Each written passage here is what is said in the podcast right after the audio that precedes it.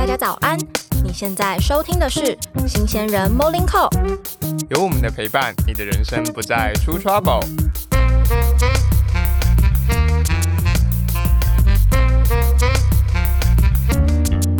早安，早安！今天是我们第二季的倒数第二集，没错，我们也是我们本季最后一个大来宾。没错，我们就是邀请到了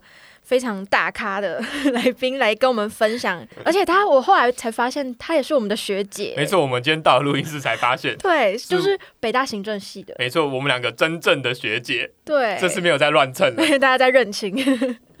没错，然后学姐她目前是在全台最大的招募顾问公司之一 Adeco 易科担任专业的招募顾问。没错，那我们接下来就一起欢迎学姐 Michelle。耶，Hello，大家好，我是 Michelle。那我目前的话是在 Adeco 任职大概三年左右。那目前是负责就是呃一个团队的呃算是小 manager 这样子。那我自己的话在求职这条路上，其实有蛮多不一样的境遇的。那我是个人是在二零一六年的时候，在国立台北大学毕业。那呃，当时毕业的时候，其实我一直很想要去当空服员。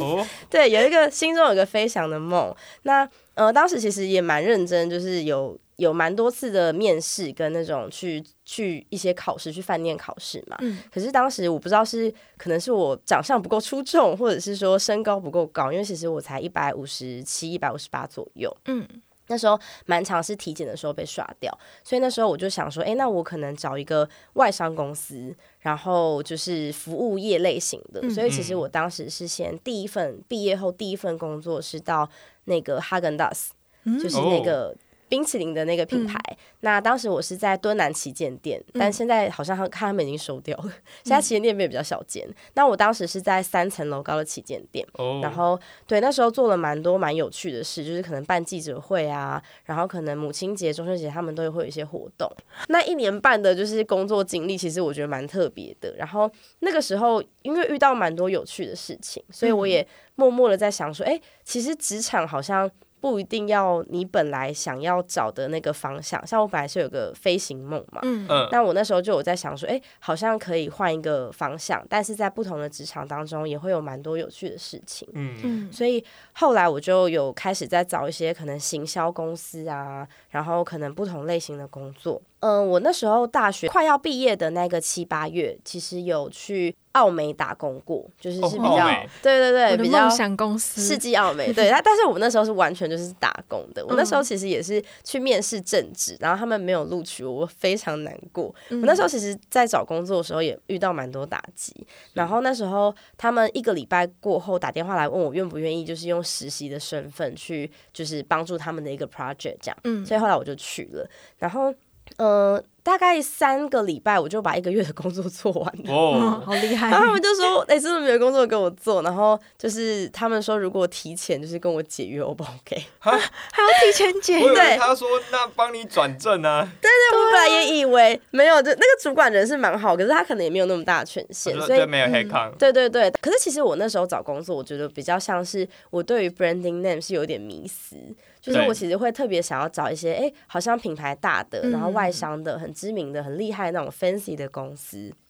所以我那时候陆陆续续也投了几家，然后这当中的话，刚好那个呃，当时在 People Search，就是在那个一零一那边，嗯，然后有一个我的前主管是我此生的大贵人，然后他那时候就有透过一零四的电话联系我，然后就问我要不要去面试。我当时就是只是看到。在一零一工作，天哪，也太好了吧！对对对对，然后我立刻就答应去去面试。然后当时我面试了七个六七个小时，哇，那真的是马拉松式的，对，一路从就是我那时候的主管，然后一路谈谈谈谈到他们的大老板啊等等的，然后就是各种问你说，哎，你人生的职业的。就是目标啊，什么什么的，就是问了很多蛮蛮大的问题。然后我那时候就是硬着头皮，就是回答完之后，我印象最深刻是我当时只有提说，我四十岁的时候，就是我想要穿高跟鞋，然后每天就是搭计程车，就是我绝对不想要去菜市场买菜。但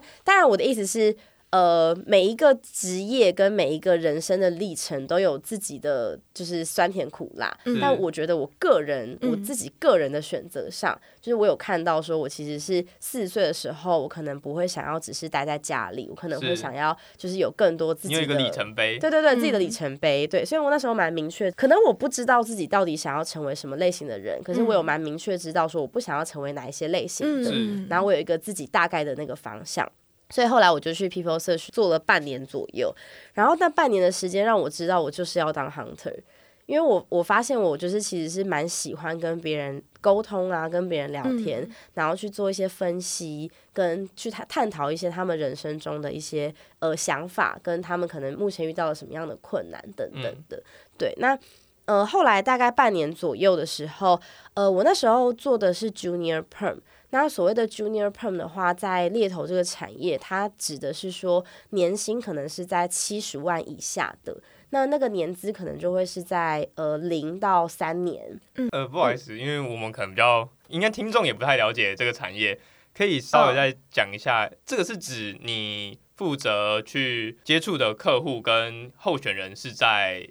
新鲜人阶段的吗？对对对，呃，其实它不一定是新鲜人，它可能也会跟产业别有关。例如说，可能有一些服务业，它的年薪的部分总 total 的话，可能就是在七十万以下，那我们就哦。会等于是所谓的 junior perm 的这个节这个这个领域里面。所以你们主要会是以那个年薪来分，呃对分类对，有一些公司是哦这样去分的。哦。对，那因为其实每一个 talent 每一个领域的 talent pool 会有不一样的人才嘛，所以基本上我们就等于是从人才库去做区分。那我嗯当时被分配到的是比较 junior perm 的那个领域，嗯，对，所以那个领域的话，它其实有蛮多会是刚毕业的，就是新鲜人呐、是或者是说帮忙找一些实习，或者是说是那种呃实薪的工作，就是攻读类型的也会有。contractor 约聘，对对对对对对对。那呃，当时我聊完之后就觉得说，我其实会更想要走更中高阶的。就是我会想要跟他们谈更多所谓的比较像是职涯，不只是工作，嗯就他会是另外一个层次的那种呃范围的人选这样子。那呃，当时就我有提到我那个贵人主管其实对我非常的好，所以其实当时我有几个呃考量的点，所以我在做半年猎头之后，虽然我很明确知道自己要做猎头，可是我当时是选择就是出国 working holiday，所以后来其实我去澳洲 working holiday 了两年左右，两年两年多很久，对两年听起来像定居，不像 我那时候确实是只说去一年，但我后来觉得去 working holiday 都会有一个状况，就是假设你预计去半年，你后面就会去一年，去一年后面就会变成去两年。那照这样讲，去那么久，应该是代表在那边算开心的，算哇，我人生最快最快乐的就是那段时候。哦，很很高兴能够听到这个，不是说那边很很什么很辛苦、很劳动、被欺负哎、。可是我觉得我运气蛮好的，因为我那时候一过去是，我几乎是假设我七月七号的飞机，嗯我七月可能十二号就开始上班了。哦我其实运气非常好，因为那时候我刚好就是有朋友认识在那边的人，然后他们有一个类似像那种饰品店，就他可能会卖一些耳环啊，然后项链，有点像我们现在那种 Vacanza 嗯嗯那种，哦或是什么 Bonnie Reed 的那种。嗯可是他其实 那你很不错哎、对啊作为一个直直男的话，你还是蛮不错，对这方面居然也懂。对，那呃，其实他卖的东西还更多，就是还有一些礼品式的，像台湾的那个 Wooder for Life，不知道你们知不知道，在成品会有那种木头的音乐盒，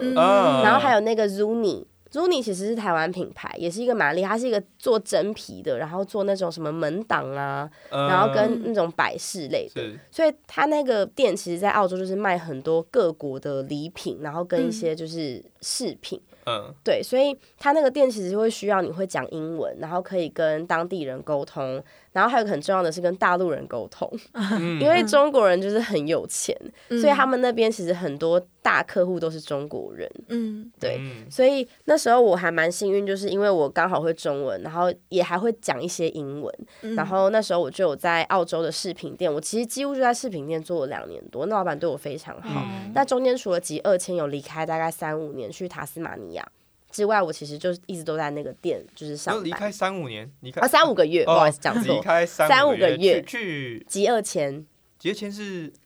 去澳洲打工度假的话，就是其实你基本上签证只能申请一年。那如果说你要申请第二年的签证，叫做二签。哦，那二签的话，你其实是必须去澳洲政府规定的一些地区工作，然后累积满那时候是八十八天，嗯，然后才能申请第二年的签证。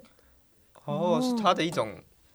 呃互惠吗？呃，他其实就是有点像是他让外国人来工作，可是他其实有一些地方是当地的人不想要去工作的，哦，对，所以他希望外地人可以解决他们当地的这个劳务缺乏的问题。那顺便说，哎，你来工作个三个月，那我再多给你一年签证，嗯。嗯。那那里的工作是很不好的吗？还是其实上也还好？很辛苦，哦很辛苦，就是可能很多是，例如说像肉场，嗯就是羊肉哦厂、牛肉场，或者是像我那时候去塔斯马尼亚比较多是像是农场，嗯嗯那就可能会是像是砍花野菜，嗯，然后摘蓝莓啊、摘樱桃啊等等的。会有蜘蛛之类的。很可怕，很多那个都是那个都是小 case 了。因为其实我我也本来也很怕那些昆虫类的。嗯我那时候去采了一个月的草莓之后，我真的是除了蟑螂以外，我其他都再也不怕了。哎，那边昆虫是很大只，对不对？对，因为它都是野外嘛，嗯所以它其实就会有很多长得很奇怪，你根本就叫不出名字那个蜘蛛很大只吗？蜘蛛其实算是细脚的，它那边还没有到粗脚的，那有是细脚长毛吗？我觉得不算是那种长毛的长蜘蛛，就是哦天哪，不要形容。对，其实你看得到，就是你看得到，可是你在工作的时候遇到的会是比较小只的。嗯对对对，那种大的话，可能就是有时候你经过那个树丛或是哪里，可能会看到那边有一只很大只的，可是可能就是可以跟它那种老死不相往来，就是你井水不犯河水，它也不会烦你。哦，好对那会但是遇到袋鼠吗？超级多，而且我那时候就是有好几次，就是开车的时候是真的在路上，就是我开车，袋鼠在旁边跳，就它都会跟你一起跑。它就是一般的路上，呃，他们很多公路啊，就是它也不算到一般的路上。如果是市区，当然没有；可是如果是比较郊区的地方，其实就蛮多的。然后哦其实当地人非常讨厌袋鼠，因为其实因为袋鼠出车祸是蛮严重的，因为嗯他们真的是不怕死，他们又好像有点虚光性，就是他们看到车灯就会往前跳，所以其实你很容易撞到他们，然后可能会翻车或什么，其实蛮多蛮严重的。所以就是看到袋鼠的时候，其实你反而要开的慢一点点，就是要小心撞，不要撞到他们。哎，那辛苦归辛苦，它的配是正常的还是有特别低？其实以配来讲的话，它也只能算是中等。如果以当地人来讲的话，是很低的，所以他们当饰地不会想品店是更好，呃，会比我饰品店稍微好一点点。呃，因为它是更就是更劳力活。对对对，比较起来，因为其实我饰品店那时候讲真的有点像是回工，他那时候是一半给我现金，一半是照那个走，所以他其实嗯，如果比较起来的话，呃，在市区比餐厅来讲算很好了。可是如果说你真的要是比到那种纯白宫的话，确实没有纯白宫那么高，纯白宫的意思是都完全走那个汇款的，所以它会有记录。那哦政府就会依据你可能做多少，然后会收取那个税税啊等等的。哦对对对，嗯，那可能要大牌子。对对对，现金就没有。哎、可是不一定哎、因为像我据我所知，那时候大牌像八十五度 C 啊，嗯他们反而是跟很多台湾的科技大学跟一些餐饮系、管理科系嗯有合作。他们完全是压榨，他们那个超级黑的、欸，那铁定啊，台商嘛。对对对，可是我不知道为什么他们都，他们好像都没有被检举，反正他们就是后面有后台怎么样，我就不知道。政府官员听到这一集的话，就会开始 等一下，留意。这个是等下要剪掉了吧？因为我有指名，对，对，就哦，对，八十五度的超级黑，八十五度是在澳洲非常等一下这个要黑。剪掉了？我是不介意，如果你们啊，他们那时候有上新闻啦，哦他们其实那哦，时候上新闻那就没事，那就有上过新闻，因为就没事。他们那时候候真的蛮黑的，对，哦，然后上新闻那就没事。对他们那时候有上新闻，就是澳洲的，然后嗯后来是有说好像他们有在处理或怎么样，可是哦所以其实，在澳洲的话，餐饮业就是会比较辛苦一点点，嗯除非你是到厨师，嗯厨师的话你可以拿皮啊什么的会比较好，对对对对对。哦好酷。那后来回来之后是马上接续下一个工作，，对我回来之后，我那时候八月底就回来了，然后那时候有隔离要两周时间，嗯，九月一号就开始上班了。哇哦，然后我那时候就很明确知道我要当猎头，而且我嗯想要做中高阶嘛，嗯。所以我那时候面试的时候就蛮明确，就是其实我也没有面试，我那时候就是在 People Search 的时候有一个认识的，就算是前同事，嗯，然后他就有找我进现在这间公司，是。对啊，但因为他现在不在，所以我就不特别讲他是谁。但是他后来就找我进来之后，呃，我其实就算是蛮幸运的，然后就一路做三年，然后从一般的顾问就是有升到就是小主管这样子。是是对是，哎、我刚刚查了一下，好，这个可以播，因为 他他被罚钱罚蛮严重的，对不对？对不对？哦哦，就那可以。是据新闻说，他被澳洲政府重罚了四十七万五千澳元，和大概折合台币大概快一千万。原因是因为以实习培训名义剥削受雇的八名台湾留学生。他真的剥削的很严很夸张，然后那时候是已经有一阵子了之后，才有人去检举他们。而且他还说是那个罚金是那个澳洲主管机关的那个历历史案件以来第五高的罚金。他们可能也吓到了，就是 怎么有公司敢这样弄？对啊，台湾之光，所以你刚刚说品牌大，我觉得品牌倒不是一个保证。嗯，对啊，是，倒是我第一次听到呃在服饰店的，因为我之前看那种网络上影片都是什么袋鼠公，就是袋鼠肉吗？还是什么？还有什么剃羊毛，然后农场我有听过，有有我听过嗯摘草莓，对对对还有蓝莓我好像也有听过对，，对我通常都听到这种的，或是什么挤牛奶、挤羊奶之类的，对对对，哎、其实有蛮多你们每天，因为其实它还有所谓的工厂类型的。工厂的话，就像是假设线你对对流水线，因为我那时候其实也有去过萝卜工厂，哦。就是在挑萝卜。很酷，其实蛮酷，就是它会有要砍的嘛，然后变成说，其实我那时候是有摘过草莓，然后我有稍微摘过一下蓝莓，嗯。然后我那时候有砍花野菜，砍花野菜非常辛苦，然后后来最后还有到萝卜工厂，所以我那时候在塔斯马尼亚的时候就换过比较多工作。哦，诶对，在那边的工作算是存得到钱的吗？因为大家都会说打工度假，有些人还是会出去，就是想说去澳洲存第一桶金嘛。因为之前嗯看到蛮多新闻，他们大家都这样讲。但是真的，就如果你没有在那边一直吃喝玩乐的话，是存得到钱吗？我觉得这要看几个面向来讲，一个是你自己是不是爱花钱的人，嗯，因为像我个人的话，真的是存不了什么钱。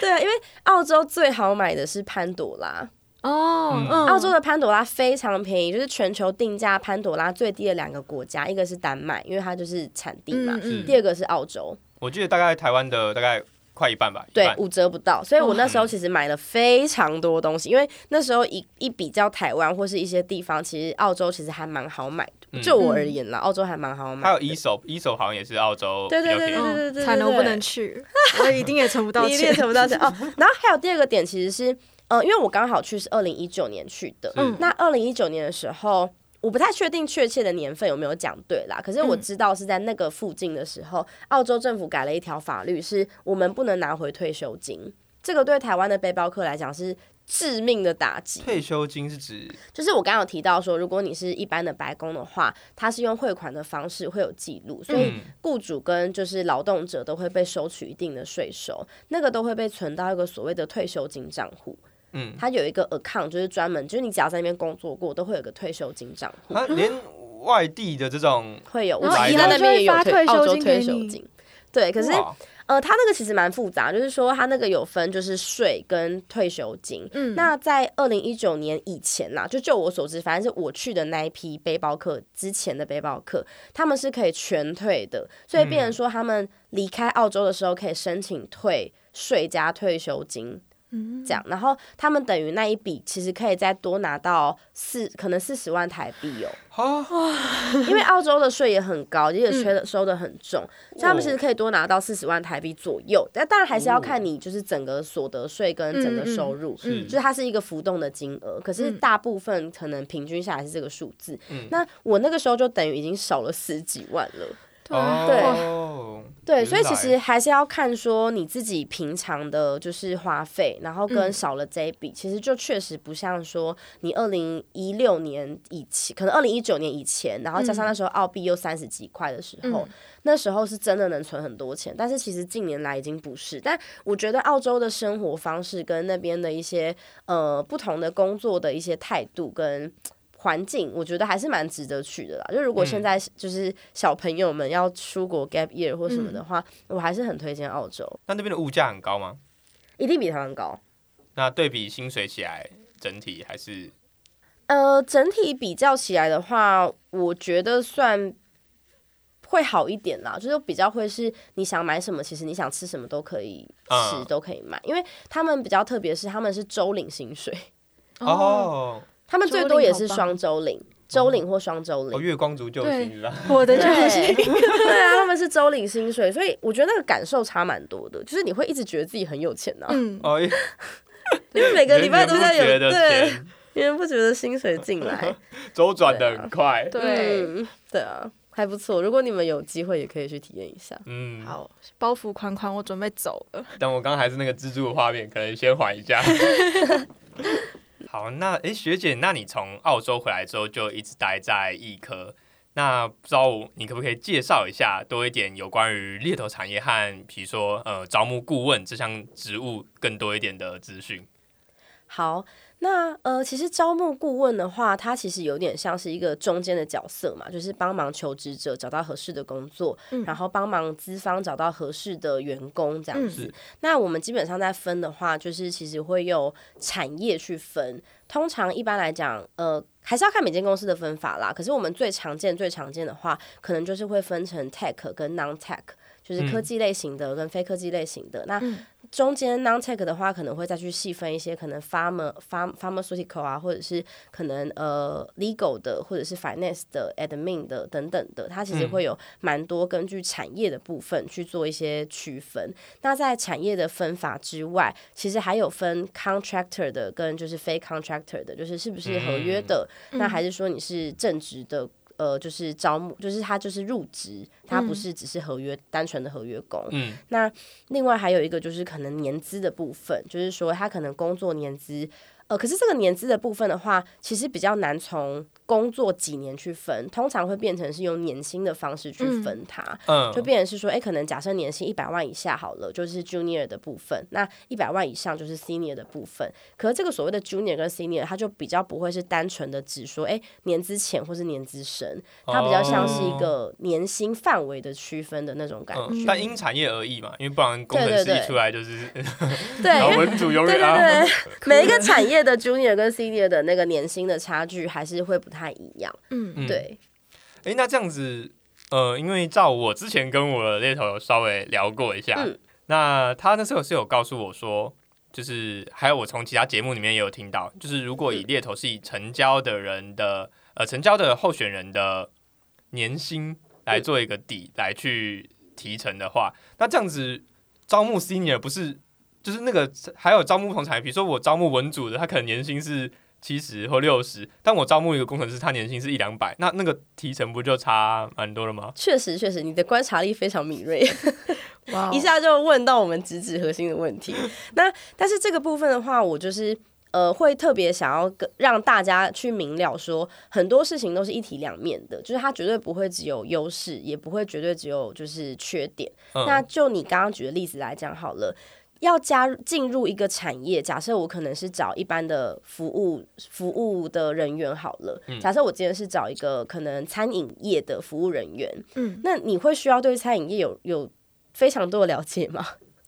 就如果我们讲的很直白，嗯但如果说你今天是要招募一个后端工程师，你不可能对后端语言完全不了解，就是你不可能不知道他的工作内容是什么，你才可能跟他谈嘛，哦对啊，那这个就会是你产业的难度、难易度，跟你对产业需要有多深的了解。嗯那你愿不愿意花时间去做一些比较硬的这种知识方面的，就是进补的那种感觉？你会不愿意自己去 survey，跟自己去增长一些自己知识方面的见识？哦，我我能了解，就是如果你对接个候选人，主要是以可能餐饮服务业为主的话，嗯那可能就很注重于软实力等等。但如果你对接的是很可能工程师，那还有分可能前后端之类的，那你可能要了解一下他们的工作内容，才可以找到最合适的，也才可以在面试中对更清楚那个候选人适不适合。对，所以就变成说，哎、虽然他好像年薪很高，我提成很高，可是有可能你会需要花更多时间去了解这个产业它背后的一些知识。那再来就是说，你跟他谈的时候，你可能是要花两到三次，每次要跟他谈个两个小时，因为你要很了解他。可是餐饮业的人员的话，他们可能会比较重视的是，哎、我团队氛围，这间店店长好不好之类的，或是这间店离我家近不近，就是它其实是比较呃直观一点的，然后可以比较快速去做媒合。所以假设我今天可能花十分钟，我可以谈一个就是餐饮业的从业人员，可是我可能等于是呃。谈五个餐饮业从业人员的时间，我才能谈一个工程师。嗯，对，所以其实每一个产业它的价值，就是对我们来讲的话，它其实就是各有利弊，不会有绝对的好跟绝对的不好。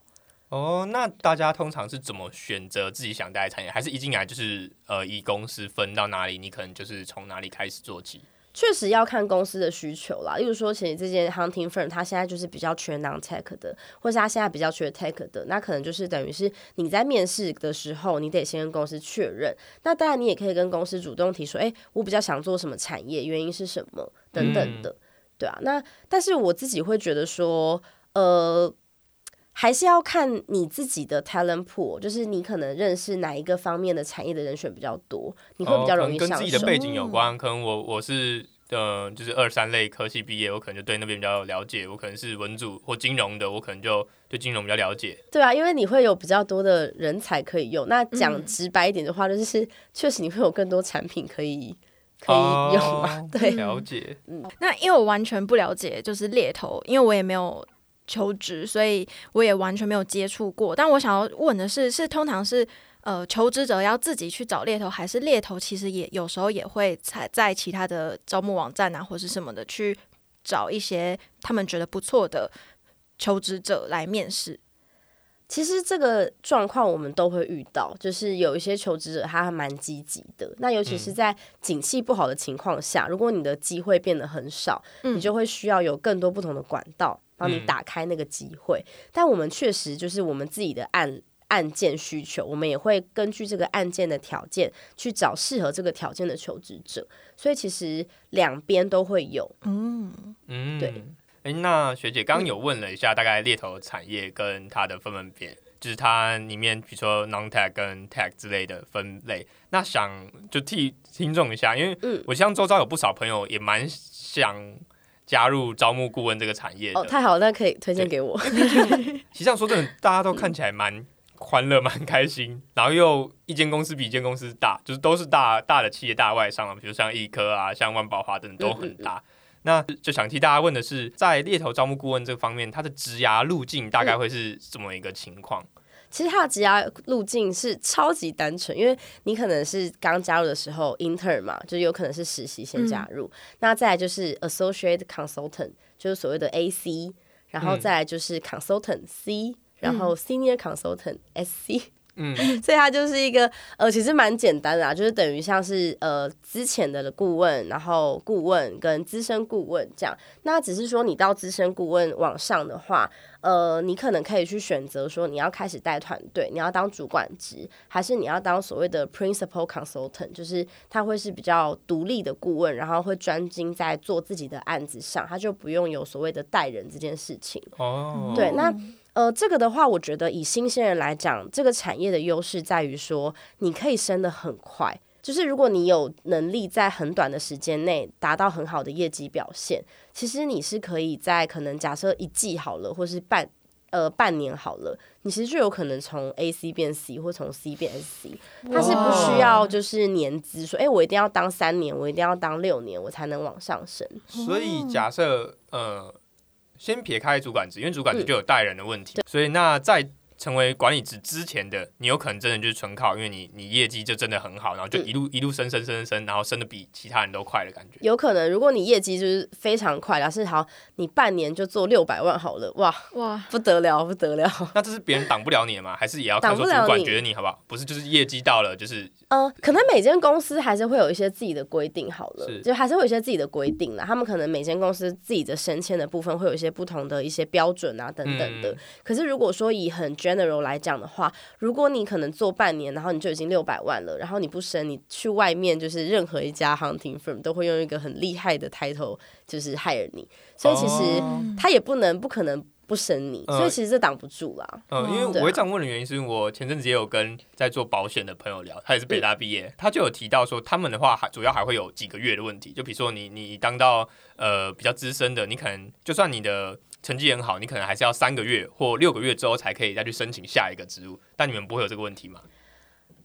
呃，基本上的话，如果你是真的到更高阶了，例如说到 principal 了，嗯那他可能会有说，例如说你一定要有顾问经验，是可能两年多或三年多。嗯可是基本上在前面，你如果只是单纯一个新鲜人来讲，你想要很快的从那种可能 AC 啊这种助理级别的，就是往上升成的话，升成资深的话，基本上真的是看你的成绩。是对哦，哦，心动了。但是它也有也会有一些挑战啦，就是其实你说真的要升到这么快，或者是非常呃大的这个跳动的话，其实还是有难度在。但是他只是说他有这个机会，可是有没有能力去达到这个标准的话，可能还是有一点难度这样子。哦，嗯对人人有机会，个个没把握。对对对，有点像这种感觉。好，那我要问一个有一点小失礼的问题，就是大概当猎头的薪资待遇大概是如何？好，我我就先用一个就是比较新鲜人的，嗯就是就是角度来探讨这件事情。那一般我们在看工作机会的话，以台湾现在的普遍起薪，月薪可能假设我们抓个三万到四万好了，嗯这个的年薪可能会是在五十万左右嘛，嗯年薪五十万左右，嗯嗯，就是基本大概一个一个 range 这样子。嗯那呃，如果说你是猎头顾问，单纯以底薪的部分来讲，可能确实不会差到太多，也是在这个范围这部分。嗯可是它额外就是会变成说是用奖金的方式。那如果说以一般的，就是你要过试用期，跟你要待在公司，因为业务会有汰换的那个机制嗯嗯嘛，所以其实一般我在看，如果说你有过试用期，然后你可能就是都有达到公司的标准，你没有被 fire 掉，嗯那基本上你第一年的年薪其实就是有可能到一百左右。我要去了，我读什么书啊？我刚刚看学姐你讲的那么含蓄的感觉，感觉是一个，我会觉得已经不错，但是不会太 shock。这样这样子，你说过试用过标准，第一年就一百，将近啦，就是可能八十到一百，我不读书八了十到一百万。哇，我现在文组毕业，可能出去也是五十。可是我必须说，我们的流动率其实是高的，就是它会有相对应的挑战嗯跟难的地方还是会有。对啊，我懂他的那个非常就是专业跟难的部分，但我没有想到是就是 first year 可以有这样子的，他不看年资的，他就是只看你的表现他。真的完全不看，对他完全不看年资，他就是看你的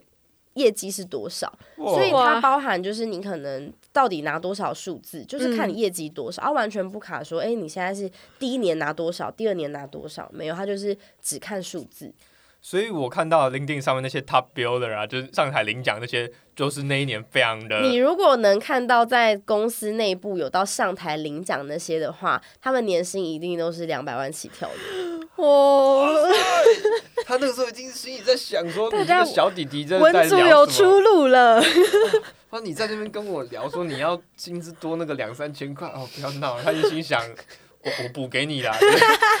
但是我必须说，就是猎头的话，会就是有些人可能会觉得说，哎、我们跟人资好像很像。其实猎头跟人资的性质是完完全全不同的，因为其实人资说真的，他们确实是。比较是在资方立场嘛，因为他们就是在帮资方做筛选啊，嗯。然后做一些平衡什么的。可是猎头的话，虽然我们一样是做所谓的招募，可是我们其实不是在帮资方，我们不是作为资方在做这个动作，嗯。我们比较像是说双方互惠的，就是是资方在找合适的人，那些人选也在找合适的工作机会。嗯。那我们的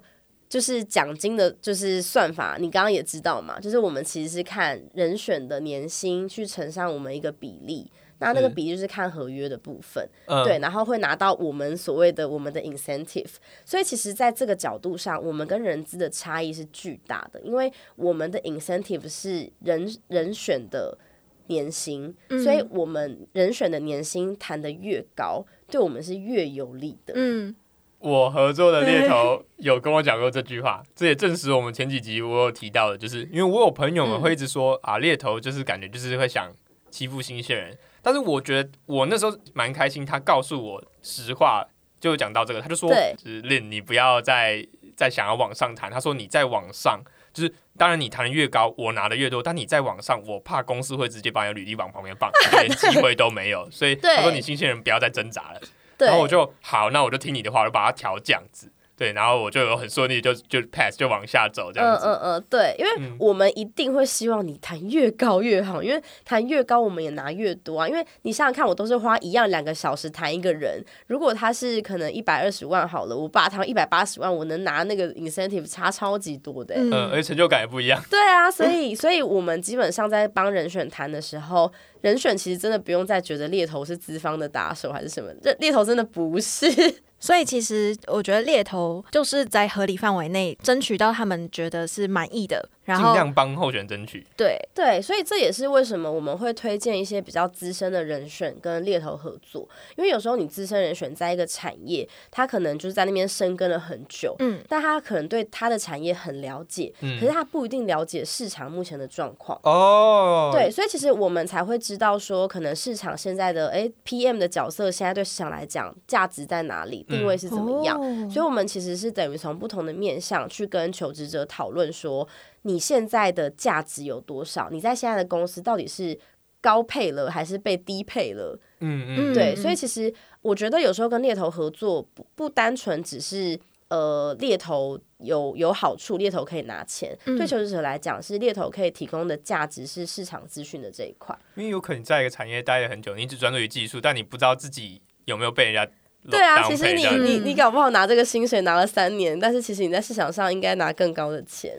而且嗯你有可能透过跟顾问呃合作或咨询，了解到自己的价值后，你也可以反向回去跟你自己的公司去讨论一下。对，可是我必须讲一个很实在跟很真实的一个话是，公司跟猎头合作，确实就是需要付给猎头一笔服务费。嗯所以确实，如果今天他要找的这个职位对公司是没有价值的，或是说对公司来讲是很好找的，嗯他确实不会找猎头，因为他要多付一笔钱。嗯所以其实跟猎头合作的人的话，你确实要知道自己在市场上是有价值的。你跟猎头合作的话，会比较容易去拿到这个机会。因为如果说你在市场上的定位或是价值没有那么的高，那公司怎么会想要多付一笔钱去雇佣这个人进来？是是，嗯，对，所以还是充实自己，把自己的能力提升还是最重要的，不能只说只是想要靠猎头，然后就是就可以谈到比较好的待遇这样子。对啊，其实猎头谈的比较好的话，主要还有一个点是因为我们会知道客户的底线在哪里嘛。嗯，对所以我们会知道说可能怎么样媒合是最好的。那就我们来讲，当然是希望说可以达到一个就是像刚刚呃默默讲的三赢的局面，就是嗯哎、诶人选找到好工作，那公司找到适合的人，然后猎头就是可以拿到我们的 incentive、嗯对，那这当然就是对三方来讲都是比较有利的。是是对啊，好，那学姐，我还想问一个问题，就是因为刚刚有提到说，公司其实他们不一定是什么都找猎头。那在公司，例如说，可能他们自己有 HR，或是到底是在什么样的情况之下，他们可能才会去请猎头帮忙？OK，一个的话，其实就是说他们需求是真的很大量。例如嗯说，其实台湾有蛮多呃股市上念得出一些数字的那些大大型的集团，他们都是有跟猎头合作的。那那个的原因就是因为他们的需求量真的比较大。那第二个的部分的话，就是说有一些可能是知名度没有那么高。可是他们其实公司内部其实是还不错的。嗯那为什么会说还不错呢？主要是因为大家要去想说，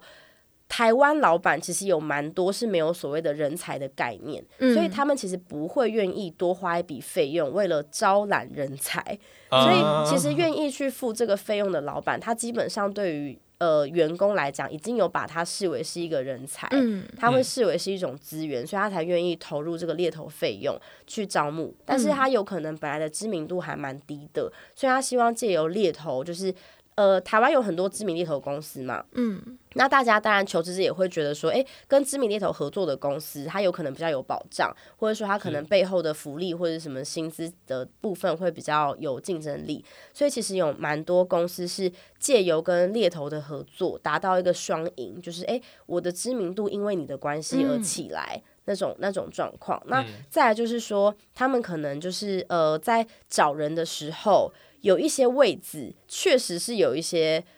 会让人觉得，哎，好像没有那么有吸引力。嗯，那他们可能不知道要怎么样去去找到适合的人才。哦那有可能是因为职缺是比较难的，例如说可能呃一些职位大家比较没有听过啊，做一些很很崎岖的东西等等的。嗯嗯对，那他们可能比较不知道要从哪边找人才，这种情况其实也会有。哦，就是那个职位的人才本来就很稀缺，所以你挂在那边，不见得会有人主动来找对，你。像 BIM 不知道你们有没有听过？没有，那跟建筑相关，就是它它就是类似像这样，它可能是要比较稀缺的，然后嗯找一些比较呃难的位置，然后可嗯能不是那种很普遍大家会市场上知道的位置。哦，不然如果对会很多人的话，像挂一零四，大家就是搜寻搜寻得到，就会自己主动去，嗯，对啊，然后再讲难听一点，就是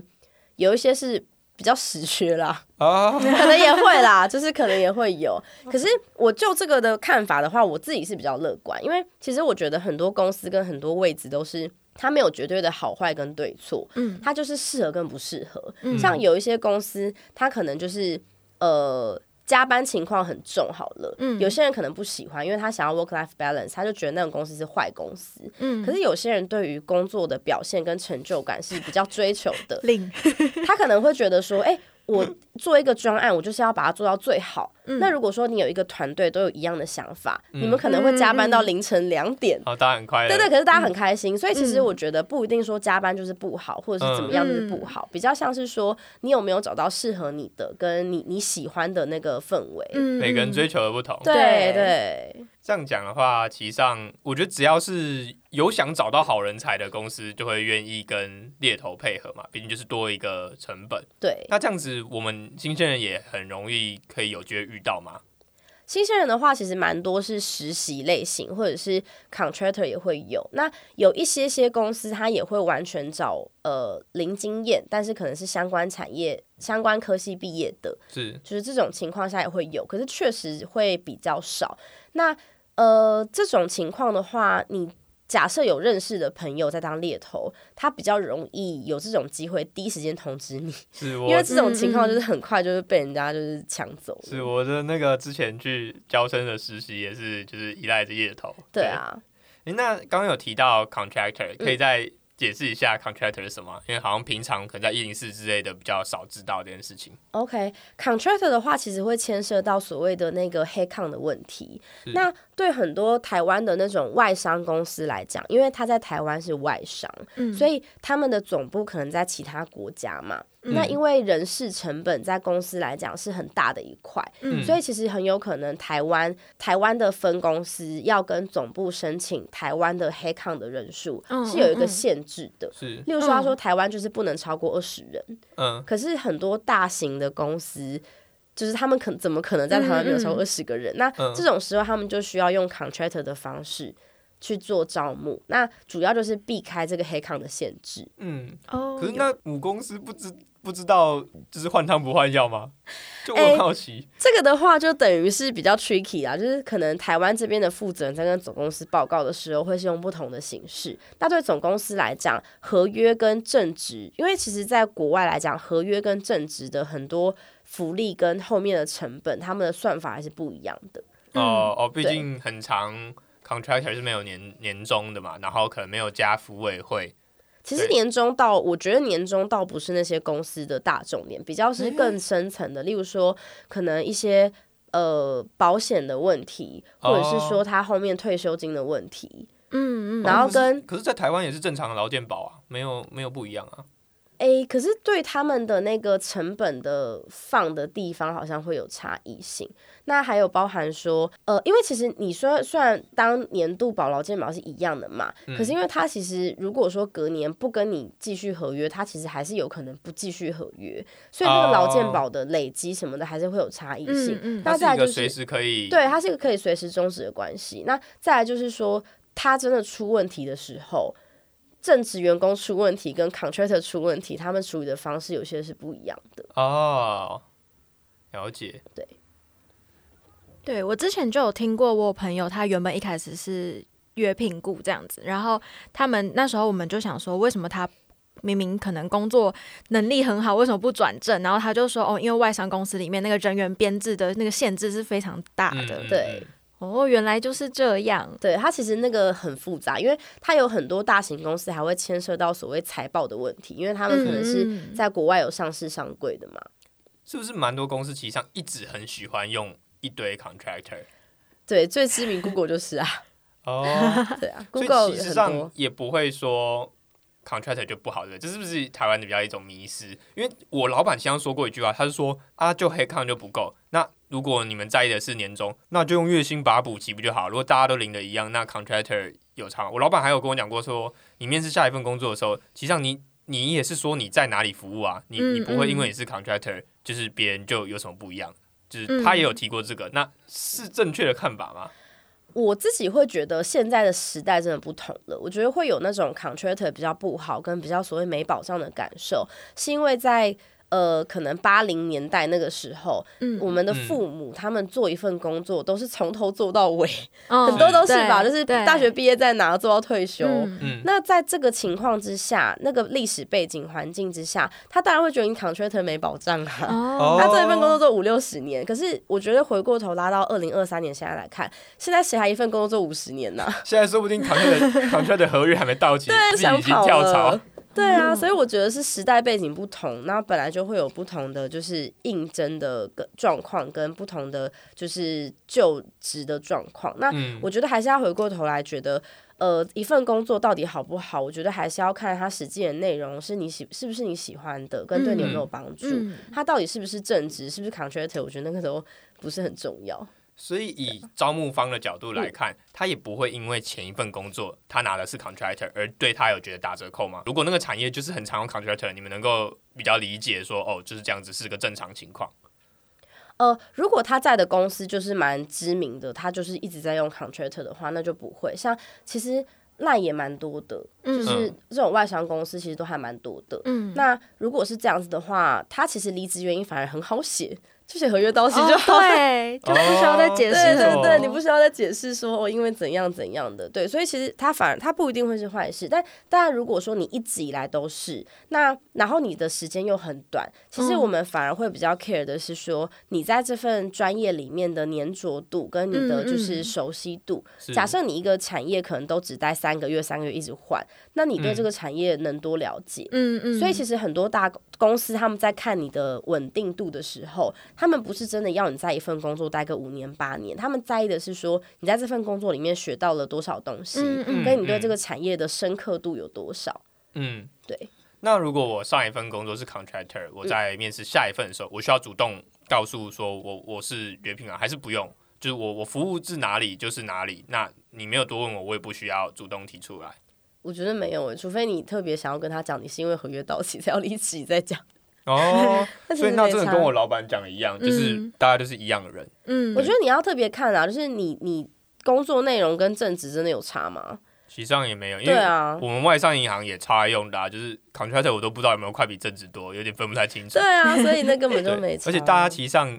只有只有在问你，你可不可以去那个员工旅游的时候才知道你是不是 contractor 那种感觉，就啊哦你不能去啊，哦你是 contractor 那种感觉，但其他同事也不会因为你是谁就，对啊，但是确实正职好像因为你是正职，所以他们会需要你多承担点责任，好像是嗯还是有稍有一点不一样啦。嗯嗯嗯，如果以 junior 来讲，应该是这样。嗯，嗯那是当然的啊、我还有一个问题想问，就是帮我的帮我们的忠实听众问的。好，是对，就是他想要问，就是在面试的时候有没有一些什么谈心的独门秘诀？好，这个的话就是我啊日常信手拈来的那个。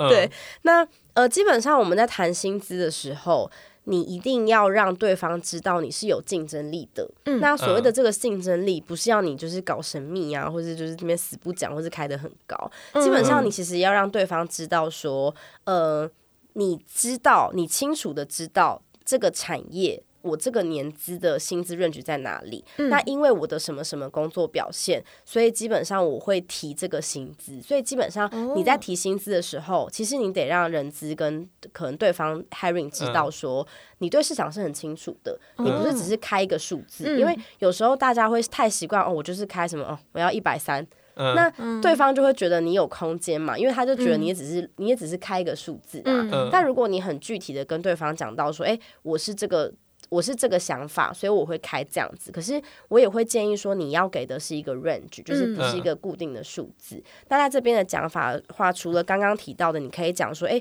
你你自己有做过一些 survey，所以你知道这个范围。嗯嗯那我会建议大家可以讲说，呃，其实我现在面了可能三到五家公司，我都是提这个范围。那我到时候会再做一个综合评估。那当然，我在看工作的话，不会单纯是完全是以薪资看，那薪资会是其中一个衡量指标。哦，对但我委婉，但是也有提到，哎，我是懂的哦。对对对对对，嗯就是其实你你其实要让对方知道说你手上有一些呃竞争者，嗯嗯，然后你现在都是开范围，嗯然后让他自由行政。嗯可是你在开这个范围的时候，你也要知道说你自己的排序。例如说你很喜欢这间公司，你当然会让它的排序是比较可以开比较低嘛。嗯嗯那如果你没有特别喜欢这间公司，那当然要开得更高啊。哦，所以基本上这个范围就是有一个 range，让你可以自己去有一些弹性在。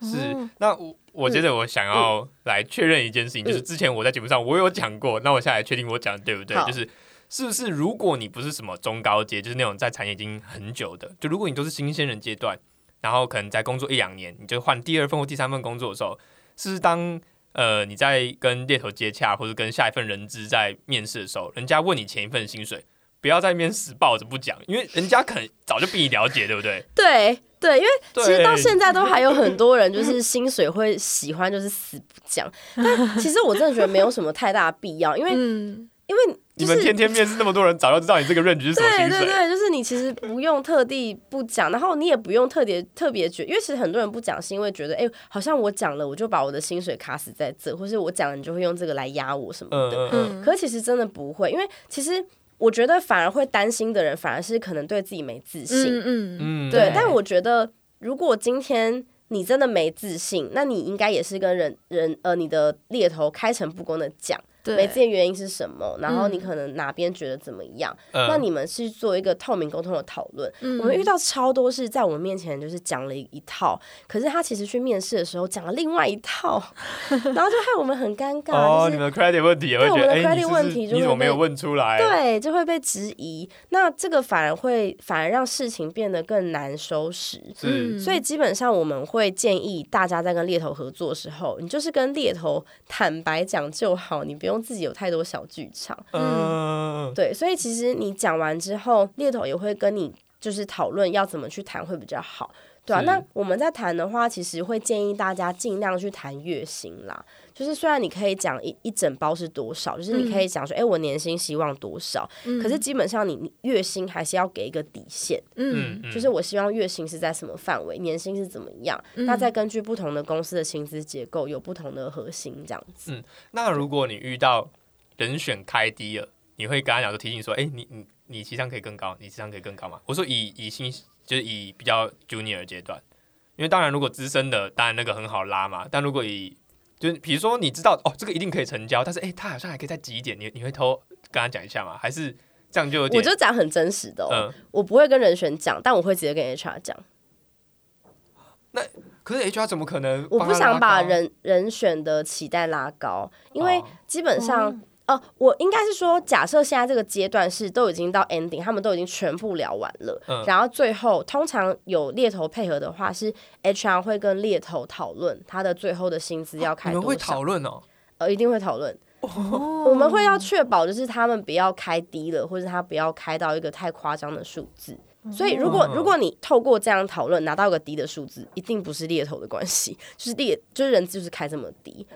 要么人家不想，要么人家就是没预算。对，通常应该是说，假设你的阶段是还在说，哎、这个人选他还会跟 HR 聊，那我会建议他，哎、其实你可能可以开多少到多少，那我一样会给一个 range，但是我不会挑明了跟人人选讲说，哎、你可以开到多少啊？因为如果最后没有的话，那我就很尴尬。嗯嗯 哦对啊，所以我基本上会去 promise，跟我会去就是去讲的事情，是我一定可以掌握的。那如果是这个情况的话，我会跟他讲，你可能可以，哎、你的底线可能是假设六好了，其实你可以开，你要不要开个六到七，或是六到八？你给人家一个 range 嘛，嗯，然后我在 HR 那边我会 push，假设我知道其实底线是七，我会去跟 HR push 说你要不要开七点八，嗯。嗯，对，但是我不会跟人选讲说，哎、我帮你要七点八，嗯，哦，对。这个也是事后不能，这是不能的，因为你这样有一点违背你跟企业方的关系那种感觉。呃，不是，呃，应该是说我等于是说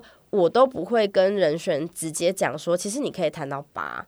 因为你不你不能给他这个错误的期待，因为你如果最后没有，那边他会说：“哎、对对对对你这样很尴尬 offer 吹了。对对对，可是我可能心里也会有一个数字，可嗯是我只能说，因为这个数字也是我心里评估的，就是我猜测的数字，嗯它不会是最最终的答案，因为最终决定权不在我身上。嗯嗯嗯，对，那我只能说，我在有时候碰到这种情况的时候，我等于是在跟 HR 谈的时候，我会偷偷讲说，哎、人人选可能最低希望到七点五，嗯，七点五以上意思就是。刚刚讲说，如果你在开低，可能人选最后就不会来。如果你想成交的话，你要不要在一个就其合理范围，就对对他可以接受范围内，对对对对对可能大家比较好。但当然，我们也会去评估说，这个数字是不是业界可以接受的范围。嗯是不是 HR 当初开给我的预算范围跟这个市场的范围，还有说这个人选他的呃可能年资跟他的背景有没有符合这个薪资的 range？当然我们会做一些综合的评估，但我们可能在有一些所谓的操作上面，我们确实会有一些就是所谓话术的 所以那种感觉。听得懂猎头的暗示是蛮重要，因为有时候你们应该会用暗示的。对所以如果也有同时有其他 candidate，有可能你们就会说：“哎、你要不要先不要开那么高？因为这份工，如果你们讲说这份工作有其他的人选也在争取的话，你们讲的是实话吗？还是是吗？会是实话，因为照理来讲，是实这样。听下来，感觉猎头跟候选人讲的会偏向实话。就如果这份工作哎很多人在争取，或没有那么多竞争者，这是会明示暗示的嘛？因为我相信公司方一定会说，我们有一堆人在等着这个工作。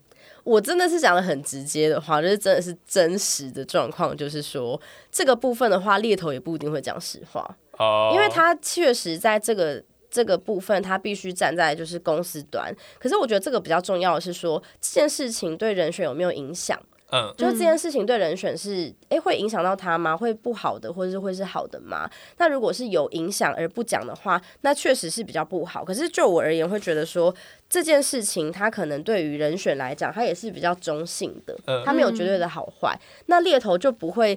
特地去跟你讲这个资讯，去就是有点像是好像在讲资方的不好，或是没有竞争力那种感觉。对，所以确实你跟猎头合作的时候。呃，他不一定全部都会讲真话，这个是事实。是因为他有他的考量嘛？对因为他会有他的考量。两边都要照顾到。对对对对对对对，想一个小情境题，嗯，好，好，假设人选已经有了 A offer，嗯。然后现在在呃透过你在联络 B 公司，那他有跟你讲说他有他有另外一个 offer 了，嗯，对，那现在公司就是要他尽快做决定之类的，但是就是没有达到他的期望，但是对方又一直在 push 说尽快，但其实那间公司根本就还没有找到其他候选人，那这情况你会你会怎么去？那我服务的是 B 还是 A？你不过是呃，就是要他尽快做决定，但是其实上也还没找到别的候选人的，因为很多公司会压说，哎、我让你 HR 会说我要你三天内决定你要不要拿这个，但嗯，如果对方就真的也没有其他候选人，就是根本就没有所谓的，就是你三天不拿，别人就要上工了。这个的话，其实我们反而也会被 HR 话术，哎 h r 会跟我们讲说有哦，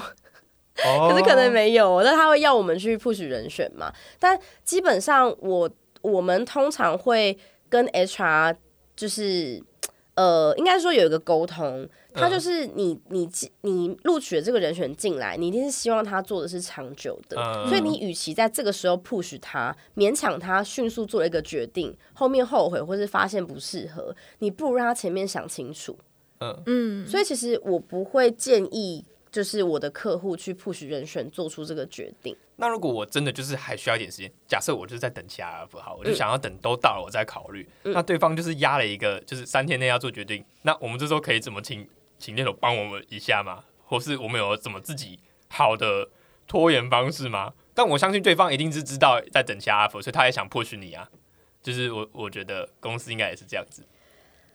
呃，如果是这个情况下的话，其实我觉得就是两个，一个是你想清楚这个 offer 你到底喜不喜欢。如果这个 offer 其实你觉得就是真的很食之无味弃之可惜，你就直接拒绝掉。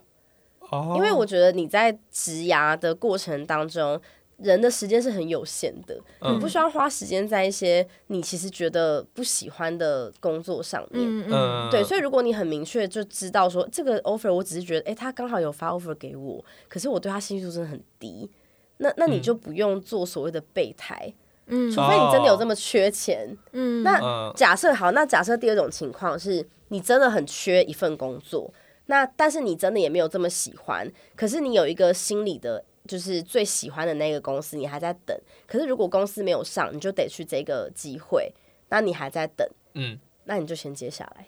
啊。可是那这样子不就，如果我新营公司又来，这样不就等于不守信用？呃，你先接下来，然后你把 on board 的时间压比较后面。哦，就是万不得已的，对，但这个真的是 last step，就是这最后一招，嗯，最后一招。我其实不太建议我的人选这样子做。所以就是那个就是最后一招，但是就是不建议，因为其实我觉得这样子的话，可能是那个求职者之后的名声可能也不太好，或是对信用问题。对对对，他会有自己的 reputation、嗯 reputation 的问题，因为其实我也会就是各种真的可以做的方法，我其实嗯都会跟大家讲。但是我觉得我们顾问的工作是，我跟你讲有什么。步骤有什么方法可以做？嗯可是它会引发什么后续效果？嗯跟它可能会产生什么情况？嗯会会清楚的让对方知道。嗯嗯那因为嗯大家都成年人了嘛，那你最后要做什么决定？自己人生对啊，因为总不能都是顾问的锅吧？嗯对啊，那嗯我当然也会跟就是客户讲的很清楚，这个人选的状况是怎么样。那如果说哦客户愿意这样子做，跟客户想要这样子等他的话，那当然也那当然就是双方都都同意嗯嘛。嗯嗯，对啊，嗯所以其实我觉得。呃，有时候大家就是很多事情不敢真的讲，反而会引发很多问题、很多误会。嗯，那与其这样，大家不如都是都开诚布公，其实嗯会简单很多。不用那么的叠对叠。，对对，其实没有必资讯要透明一点对我心里想的，其实上就是，也可能是因为我还太菜，但我想法我是觉得说，如果真的公司就是想要赶快找到人，那我又想要这份工作，那大家就是各让一点，马上把这件事情搓成就好，不要一直我一定要顶薪，然后然后 HR 那边我一定要砍低，然后两个人就最后都对磨不到，还不如就是大家让一点，赶快让这件事情上去嘛。对啊，因为说真的，付你薪水的人也不是 HR。对，嗯，对啊，所以 HR 角度也是会想以成交，对吧？大家是还是其实 HR 是有 KPI 的，HR 砍薪有没有 KPI？没有没有没有，HR 的 KPI 是成交。对对对，所以可是可是你知道嗯。为什么他们会这样做？因为他们有时候会需要去制定那个薪资的范围，因为他们必须把哦你跟本来的员工做一些对比嘛，嗯。总不能你的薪资就是你的年资比较哦久，嗯嗯加入之后比原本的人薪资还要高啊。有嗯。那个时候我猎头就有跟我提到这点，他就说你这样继续喊上去，就是硕士的起新鲜人硕士的起薪，那你没有，他说如果你喊到这样子，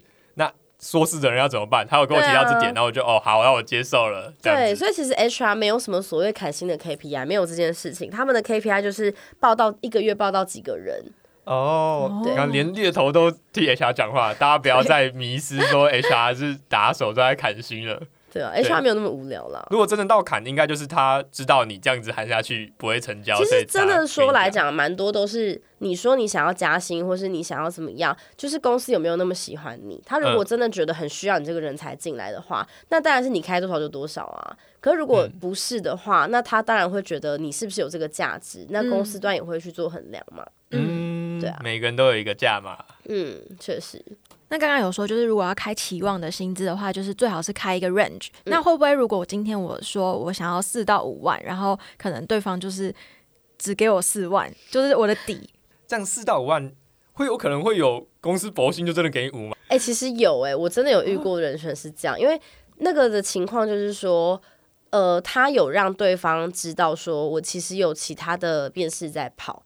然后那个公司是真的很想很想要他去报道，所以他就是。range 之后，直接开了一个比他期待的还要再高一点点。他意思是说，我开给你这个数字，你就直接来，你不要再考虑了。嗯所以其实你说你薪资要怎么开，讲到底还是要看你的面试表现。嗯跟对方到底有没有那么需要你。哦，对，那如果说你对这家公司你觉得它很普通，它一定要开到多少，那你就直接跟他讲多少以上。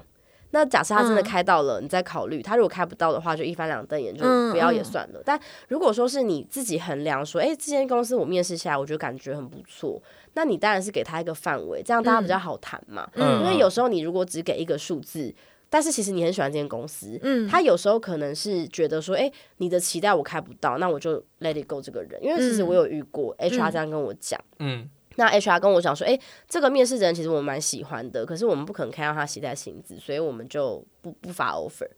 啊嗯，直接不发，对，反而不所以是给低，不是不是不是，他们很多公司会直接发，因为其实你要知道 HR 平常的工作，他们其实发 offer 数字要去跑千层，要去跑千合，然后他们才会得到数字嘛，不是嗯 HR 说开多少就开多少的。所以其实对 HR 来讲，人选只要没来报道，多做的工作都是多的。哦所以哦他其实会觉得说，假设已经是完全没有什么希望了，那就嗯干脆就不要。他对他们来讲是比较省事的不。要在这边对就是所以有时候反而是我这边会去跟 HR 争取说，哎、其实人选他面完有跟我讲，他兴趣度非常高，他愿意就是可能把 range 拉到多少到多少，那嗯是不是有机会再重新发发看 offer，然后才争取回来这个 offer 的状况？那如果说没有猎头的话，其实有人选这样子，他其实是直接没有这个，直接被不发 offer，但他也不会知道为什么。嗯，对啊，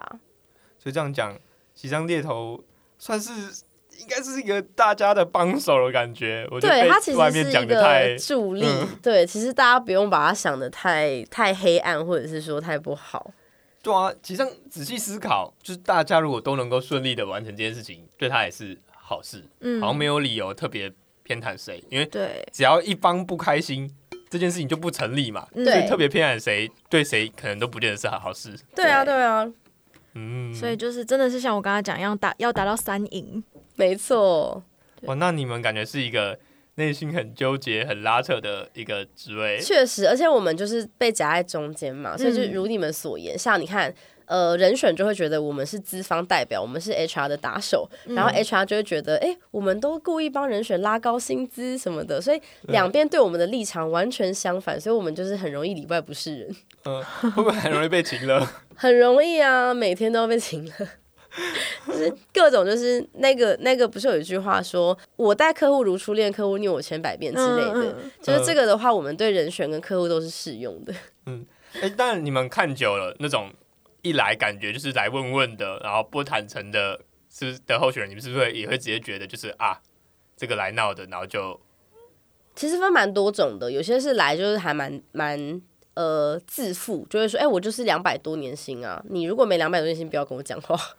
啊那你们可能就说哦，那可能手上比较没有这些机会哦，那有在联络你。我们其实就会去看他的资历啦，就是看嗯他说他是不是真的有到这个价值，那我手上是不是真的有？嗯所以其实呃很多情况之下，还是要看真实的、真实的对方的一些经历跟对方的能力怎么样。嗯嗯嗯，对啊，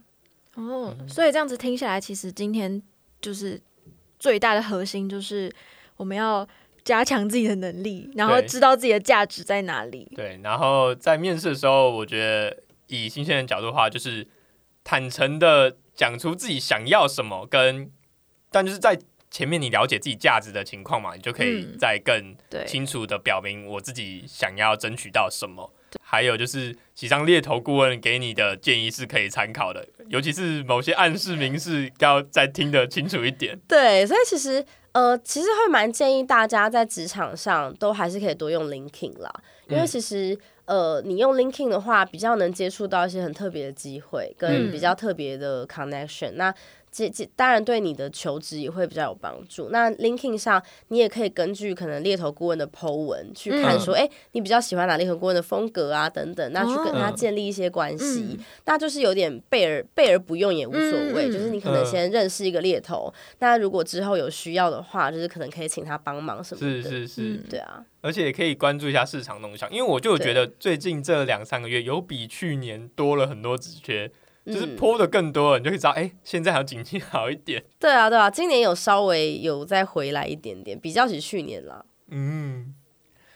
好，那我知道今天的作业是什么了。就是想要，就是有求职，想要开始求职的一些新鲜人，赶快去准备自己的 LinkedIn。对，然后呃留言自己 LinkedIn 的 ID 好了，对，留言会不会太隐私？哦，有可能。那那我可以说我我办好了办好了，对。嗯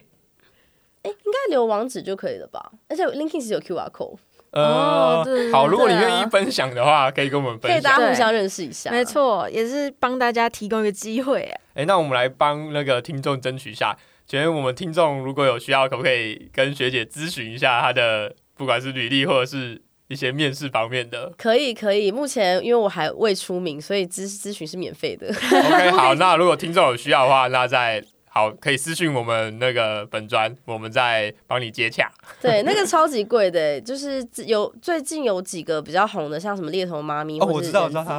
他那个一个咨询都超级贵，他一堂课教你写履历还干嘛，好像十万还多少？哎，大家要赶快超级把握把握。刚刚学姐讲的那个 LinkedIn 上的红人，我我知道，但我不知道这么，我不知道是，因为他们叫生涯顾问吧，就是在职涯顾问，我不知道这么这么的贵。很贵。嗯，好，听众们把握啊！对啊，现在还是免费的。免那个红起来就没多久不一样咯对，但是一样的专业啊，各位不要不要错过这个机会。我等一下先使用啊。可以可以。好，那到节目的尾声，我们想要请学姐就是来给听众们一些你想说的话。就是如果对于我们听众可能就是新鲜人，嗯嗯，那呃，就是以你一路的人生经验，你有什么想对大家分享的，就会先建议。我觉得目前到我自己这个年纪啊，快三十岁了，然后呃，整个求职的经历，还有我自己个人的一些就是生活的呃一些呃经验来看的话，我会建议大家就是在遇到呃人生很多状况的时候，你要先知道自己不想要什么。因为其实现在大家都很很容易很迷惘，嗯就是现在的小朋友很容易很迷惘，不知道自己想要干嘛，不知道自己喜欢什么。嗯嗯可是其实你才二十岁，你人生的就是两个十年，然后你前面根本就还没有自我行为能力，一直在嗯念书，嗯你根本就还不知道人生是什么，所以嗯其实你会迷茫是很正常的。嗯你不可能知道自己想要什么的，可是你可能可以从自己少少的经验跟你自己的感受中去知道自己不喜欢什么。嗯那就是先从不喜欢的地方先开始做排除法，嗯然后去尝试自己好像有可能会喜欢的事情。那其实不用太过于拘泥，说什么呃，可能工作一定要怎么样啊，我的生活一定要怎么样啊。嗯其实那个都是呃，我觉得都是比较自式的框架。但是大家可以先着重于自己喜欢什么跟怎么样会过得开心。是那先以快乐跟开心为主，嗯去探索自己的职涯。哇太符合太符合我们节目的调性了，而且好温暖哦。没错。今天真是太感谢学姐来分享了不，会不会，谢谢你们邀请我来，很有趣。那接下来就请学姐来跟我们一起讲结尾语。好，新鲜人 Morning Call，我们下下次见拜拜